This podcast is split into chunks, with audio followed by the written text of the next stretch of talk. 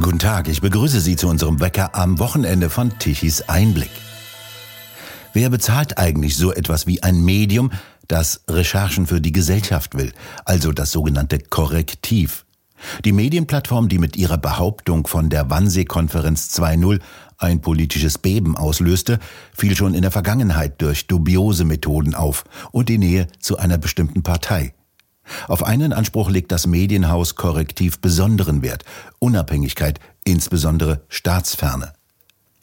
Das Unternehmen, dessen Veröffentlichung über einen angeblichen Abschiebungsgeheimplan der AfD eine gewaltige politisch-mediale Reaktion von Großkundgebungen bis hin zu Verbotsforderungen gegen die Partei auslöste, betont bei jeder Gelegenheit seinen Gemeinnützigkeitsstatus. Das Korrektivmotto lautet Recherchen für die Gesellschaft. Korrektiv ist ein gemeinwohlorientiertes Medienhaus, das Demokratie stärkt, sagen sie. Für das, was Korrektiv nach eigenem Verständnis für die Gesellschaft leistet, stehen dem Medienhaus umfangreiche finanzielle Mittel zur Verfügung. Wer einen Blick auf die Einnahmen wirft, dem fallen zwei Schwerpunkte auf. Zum einen spielen staatliche oder zumindest staatsnahe Geldquellen für die 2014 gegründete Medienplattform eine deutlich größere Rolle als in früheren Jahren. Und auf der privaten Geberseite dominieren einige wenige ausländische Stiftungen. Im Jahre 2023 erhielt Korrektiv insgesamt 431.059 Euro und 85 Cent von der Bundeskasse. Außerdem 145.338.000 Euro von der Landeshauptkasse Nordrhein-Westfalen. Weitere 120.000 Euro flossen von der RAG Stiftung, in der zumindest teilweise öffentliches Kapital steckt. Das ist eine Stiftung der ehemaligen Ruhrkohle AG, die für die sogenannten Ewigkeitsaufgaben aus dem deutschen Steinkohlebergbau verantwortlich ist, wie etwa Wasserhaltung in den aufgelassenen Gruben, Grundwasserreinigung und Bergschäden. Sie soll laut Satzung außerdem Bildung, Wissenschaft und Kultur fördern, soweit dies im Zusammenhang mit dem deutschen Steinkohlebergbau steht.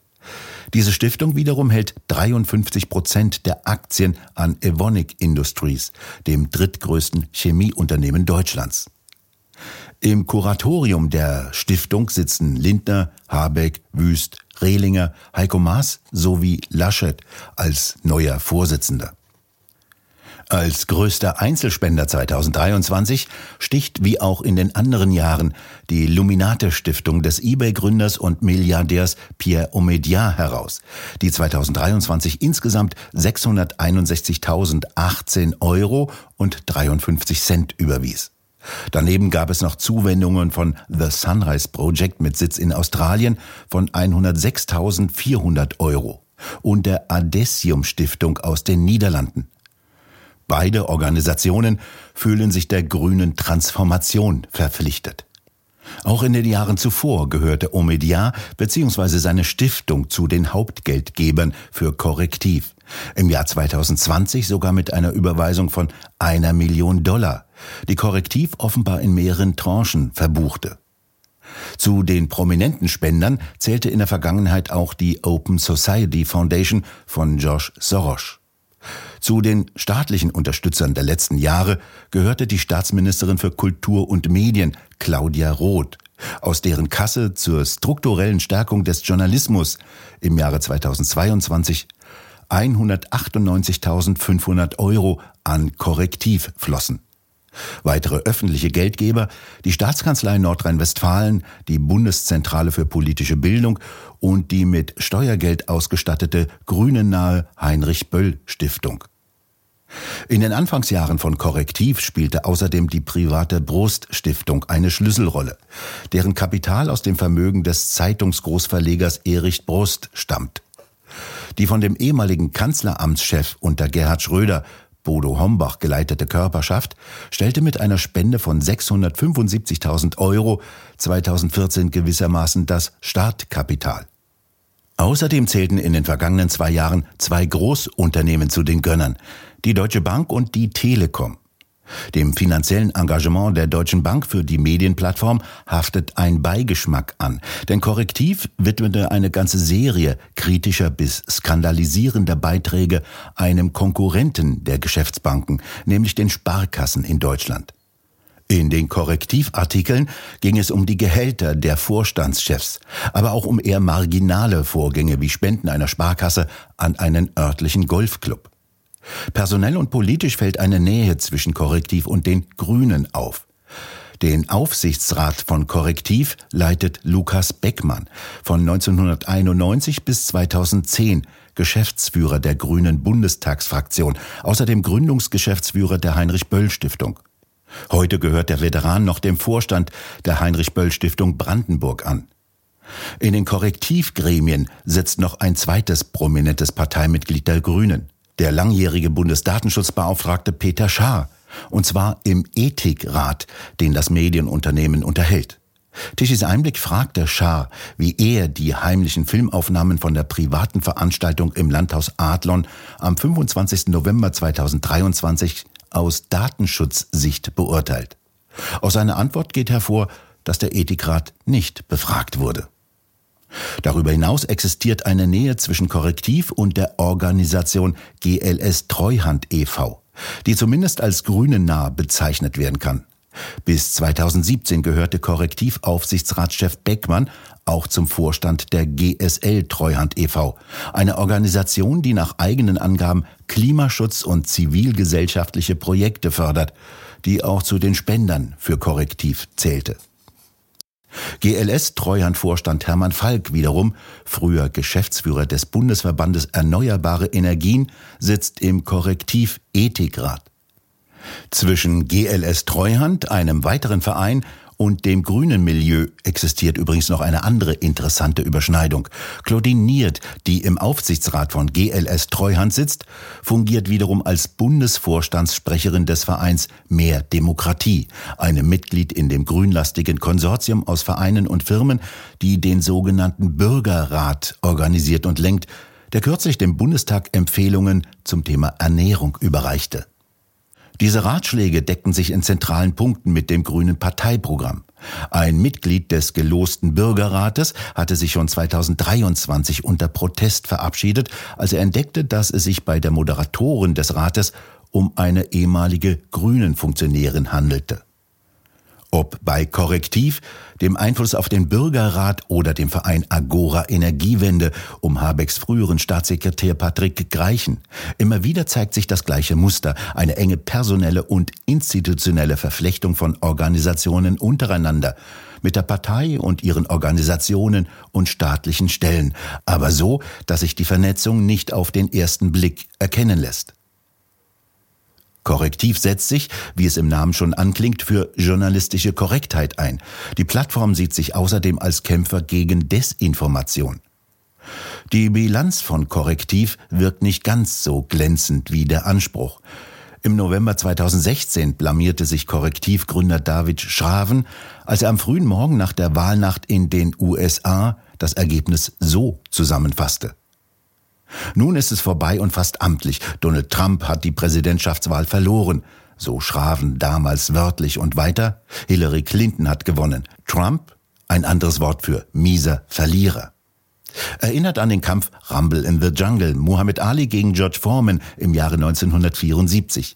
Nachdem Foreman verloren hatte, musste er wegen Depressionen behandelt werden. Das steht jetzt Trump bevor. So also David Schraven im November 2016. Ihm sei ein kleines Missgeschick passiert, entschuldigte sich Schraven damals. Er habe eben für jeden möglichen Wahlausgang einen Text vorbereitet und dann den falschen herausgeschickt. Und dann gleich noch gespickt mit einer haltlosen Spekulation über Trumps mentaler Gesundheit? Bemerkenswert. Ein Jahr später veröffentlichte Schraven zusammen mit einem Co-Autor kurz vor der Landtagswahl in Nordrhein-Westfalen eine krawallig angekündigte Geschichte über einen angeblichen Sexskandal bei der AfD Nordrhein-Westfalen. Den gab es allerdings gar nicht. Den Kern der aufgeblasenen Geschichte bildete die Tatsache, dass eine Landtagskandidatin der AfD sich früher einmal in einer Internetanzeige als Prostituierte angeboten hatte. Wohl eher, weil das für sie ein Fetisch darstellte. In jedem Fall handelte es sich um eine schon länger zurückliegende private und legale Angelegenheit der Politikerin, nicht um einen Sexskandal. Eine Journalistin, die auch für Korrektiv arbeitet, Annika Jöres, griff 2022 in einem Beitrag für die Zeit die Wissenschaftlerin Anna Veronika Wendland an, die sich für Kernenergie einsetzt. Jöres zog Wendlands wissenschaftliche Kompetenz in Zweifel und verwendete zu diesem Zweck eine Falschbehauptung, die sie auf Beschluss des Landgerichts Hamburg unterlassen musste. Andererseits tauchte der Name Korrektiv bei wirklich wichtigen Enthüllungen der vergangenen Jahre nirgends auf. Nicht bei Recherchen zu dem großzügigen Steuererlass, den das Hamburger Bankhaus Warburg in der Regierungszeit des damaligen ersten Bürgermeisters und heutigen Bundeskanzlers Olaf Scholz erhielt. Auch zur Aufdeckung des hemmungslos geschönten Lebenslaufes der heutigen Außenministerin Annalena Baerbock und ihrer Buchplagiate trug Korrektiv nichts bei. Dort leisteten die Blogger Hartmut Danisch und Don Alfonso die Arbeit, und zwar ganz ohne Staats- und Stiftungsgelder. Das ganze Ausmaß des Berliner Wahlskandals, der schließlich in eine Wiederholung der Landtagswahl mündete, recherchierte ein Team von Tichys Einblick, ein Medium, vor dessen Publikationen Korrektiv lange im halbamtlichen Stil warnte, wenn sie auf Facebook verlinkt wurden. Ein Gericht untersagte Korrektiv 2020 schließlich die Herabsetzung des Konkurrenten. Neben anderen Medien gehörten Journalisten von Tichys Einblick auch zu den hartnäckigen Rechercheuren, die 2023 das Freunde- und Verwandte-Netzwerk des grünen Staatssekretärs Patrick Greichen aufdröselten. Die Veröffentlichungen kosteten Robert Habecks bis dahin wichtigsten Mann das Amt. Korrektiv spielte auch bei der Aufklärung dieser Vorgänge keine Rolle. Die Nähe zwischen Korrektiv und den Grünen macht es wahrscheinlich, dass die Partei schon früher als andere über die inszenierte Enthüllung der angeblichen Wannsee-Konferenz 2.0 in Potsdam Bescheid wusste. Warum so viel Zeit zwischen der Aufdeckung des angeblich demokratiegefährdenden Treffens am 25. November 2023 und der Veröffentlichung am 10. Januar 2024 verging, erklärt Korrektiv so. Man habe das heimlich gedrehte Video auswerten müssen. Außerdem hätten Korrektivmitarbeiter Beteiligten noch Fragenkataloge geschickt. Und es sei eine intensive Rechtsberatung vor der Veröffentlichung nötig gewesen. Allerdings spielen die Antworten der Befragten, beispielsweise des Staatsrechtlers Ulrich Vosgerau, in dem Korrektivbericht kaum eine Rolle. Nach Voskeraus Darstellung seien außerdem wesentliche Punkte daraus von Korrektiv verdreht worden. Und eineinhalb Monate, um ein Video anzusehen, einen Text zu verfassen und juristisch begutachten zu lassen, besonders glaubwürdig klingt das nicht. Es spricht einiges dafür, dass so viel Zeit nötig war, um den politischen Aktionismus vorzubereiten, der dann dem Korrektivtext folgen sollte. Für die Grünen stellt die Korrektivgeschichte von dem Geheimplan gegen Deutschland das größtmögliche politische Geschenk dar. Ende 2023 mussten sie noch fürchten, mit ihrem strikten Festhalten an den offenen Grenzen und ihrem Widerstand gegen Abschiebungen im großen Stil immer stärker unter Druck zu geraten. Angesichts der landesweit medial befeuerten Kundgebungen gilt nun plötzlich bis tief in die SPD und selbst in die CDU hinein jeder Gedanke an eine massenhafte Abschiebung abgelehnter Asylbewerber als unerträgliches Nazi-Gespinst. Wir bedanken uns fürs Zuhören. Schön wäre es, wenn Sie uns weiterempfehlen. Weitere aktuelle Nachrichten lesen Sie regelmäßig auf der Webseite tischiseinblick.de und wir hören uns morgen wieder, wenn Sie wollen.